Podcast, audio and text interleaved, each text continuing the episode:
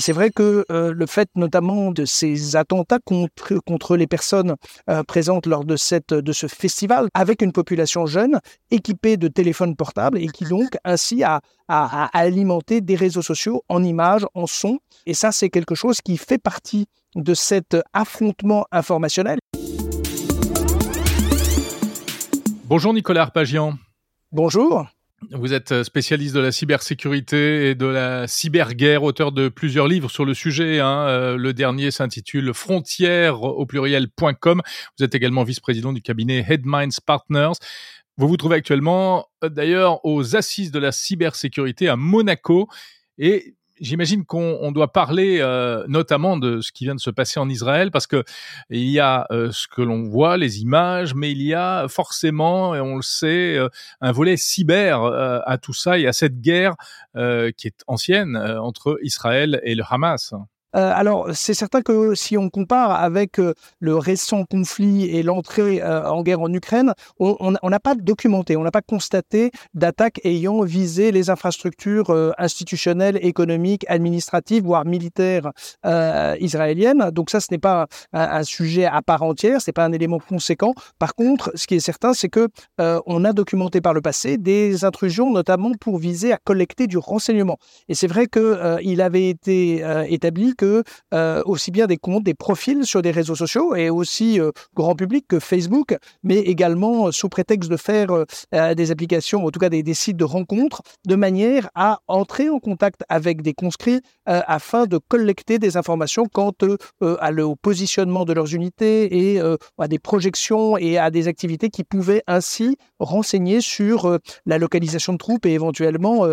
des positionnements qui seraient utiles en cas de conception de plans euh, et d'attaques euh, terrestres et d'attaques totalement physiques. Alors évidemment, dans un environnement aussi euh, violent que ce qui s'est été, ce qui passait ces, dernières heures, la dimension cyber peut paraître accessoire parce que il y a un véritable engagement de la, vie humaine dans ces théâtres d'opération. par contre, ce qui est certain, c'est que on a le deuxième volet qui a été totalement, en tout cas, pris en compte, qui est le volet informationnel. Et c'est vrai que le fait notamment de cette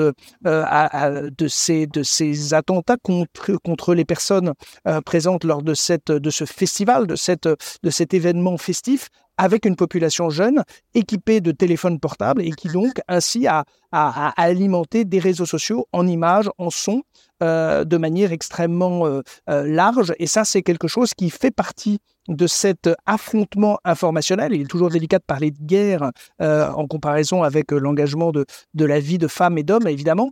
mais en tout cas d'un affrontement informationnel qui utilise le numérique pour venir amplifier le sentiment de terreur, le sentiment d'inquiétude, et donc euh, ainsi essayer d'élargir la cible de ce conflit euh, qui est au début géographiquement localisé. Euh, là, vous évoquez toutes les vidéos qui circulent, certaines qui sont réellement instrumentalisées pour être de la propagande, et puis d'autres qui ne sont que des témoignages de, personnes, mais qui, ne sont pas neutres non plus, parce qu'elles influent dans un sens ou dans un autre. Nicolas Arpagian, il faut dire un mot, s'il y a quand même les, tensions préexistantes entre euh, Israël, euh, euh, ce, groupe palestinien, l'Iran également. tout cela, il y a aussi un volet cyber et cyberguerre depuis depuis des années en fait.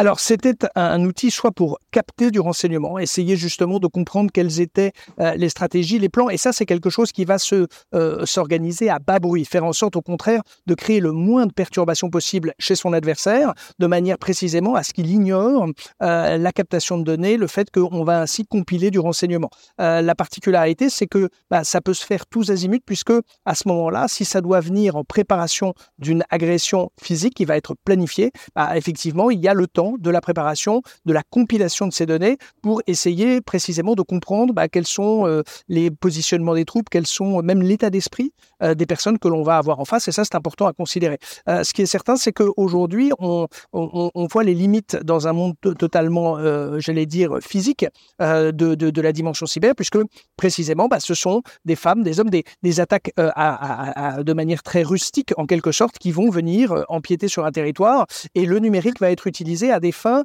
d'accélération de la crise, d'amplification de la crise, précisément pour essayer de la porter au-delà de ces frontières physiques. Et c'est pour ça que c'est une question, et on voit d'ailleurs les, messages qui ont été adressés à X, l'anciennement Twitter notamment,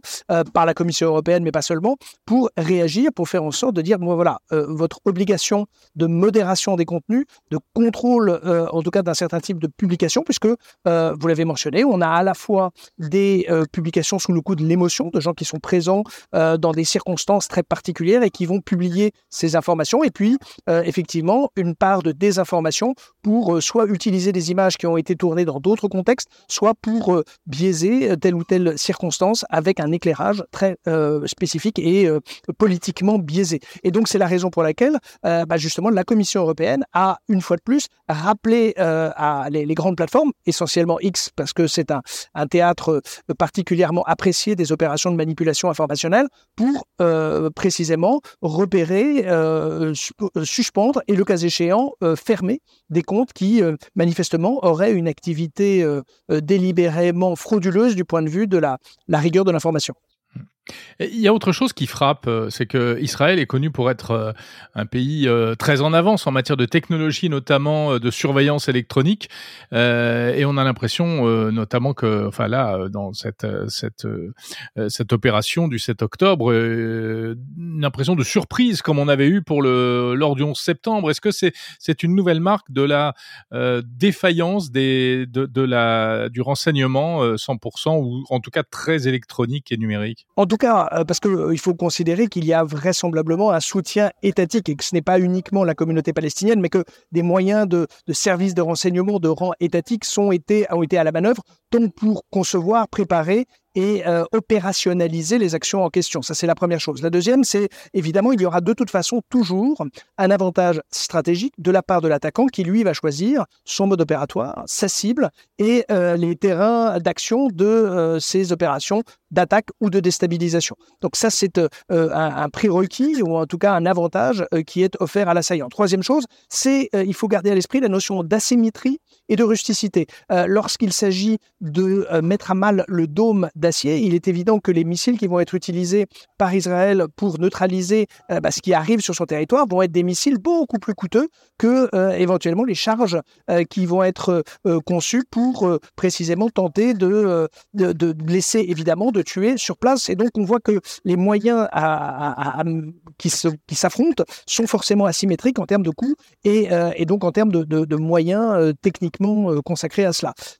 quatrième point, c'est évidemment le fait de pouvoir leurrer des systèmes, aveugler des systèmes de sécurité. On l'a vu sur des postes frontières qui manifestement, il y avait peut-être une trop grande confiance dans la capacité technique de supervision. Euh, c'est vrai que euh, de la même manière que ces, ces ailes volantes qui ont été utilisées, bon bah pour un certain nombre d'outillages technologiques, quelquefois on les assimile à des, oiseaux, à des, euh, éventuellement à des perturbations naturelles. Et donc effectivement, dès lors que vous êtes en dessous des lignes de radar, bah, vous ne suscitez pas les systèmes d'alerte. Et donc ce n'est que tardivement ou de manière imprécise que l'on va pouvoir caractériser la nature de la menace et donc entreprendre une réponse et une riposte. Et euh, c'est la raison pour laquelle bah, effectivement, euh, une fois qu'un dispositif de sécurité est mis en œuvre, l'assaillant va faire en sorte de, proportionner ses outils d'attaque euh, de manière à essayer de passer outre justement et de retarder le déclenchement des systèmes de sécurité. C'est pour ça que c'est une, en tout cas, ça, ça plaide une fois de plus pour une combinaison technique et humaine et euh, de ne pas avoir de, de, de, pas de confiance, mais de délégation exclusive à la technologie, puisque l'esprit humain va faire en sorte euh, précisément de trouver euh, le moyen de, de, de, leurrer, c'est vraiment, le, c'est vraiment le, le terme, leurrer les dispositifs de détection. Mmh, oui, puis en plus, ces systèmes de détection automatique dont vous parlez ont, ont été neutralisés en fait dès le départ hein, par des bombardements, par des drones, etc. donc,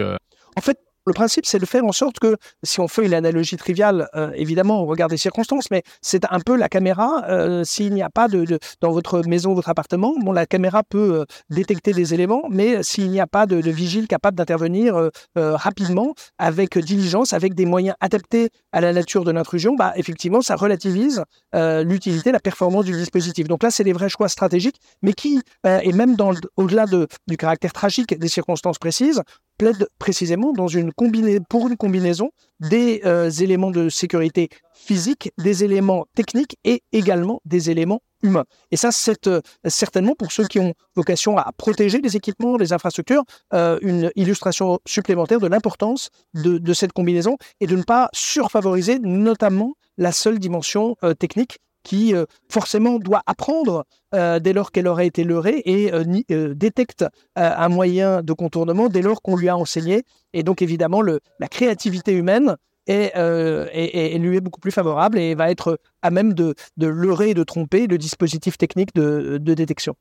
Merci beaucoup Nicolas Arpagian, spécialiste de la cybersécurité et de la cyberguerre.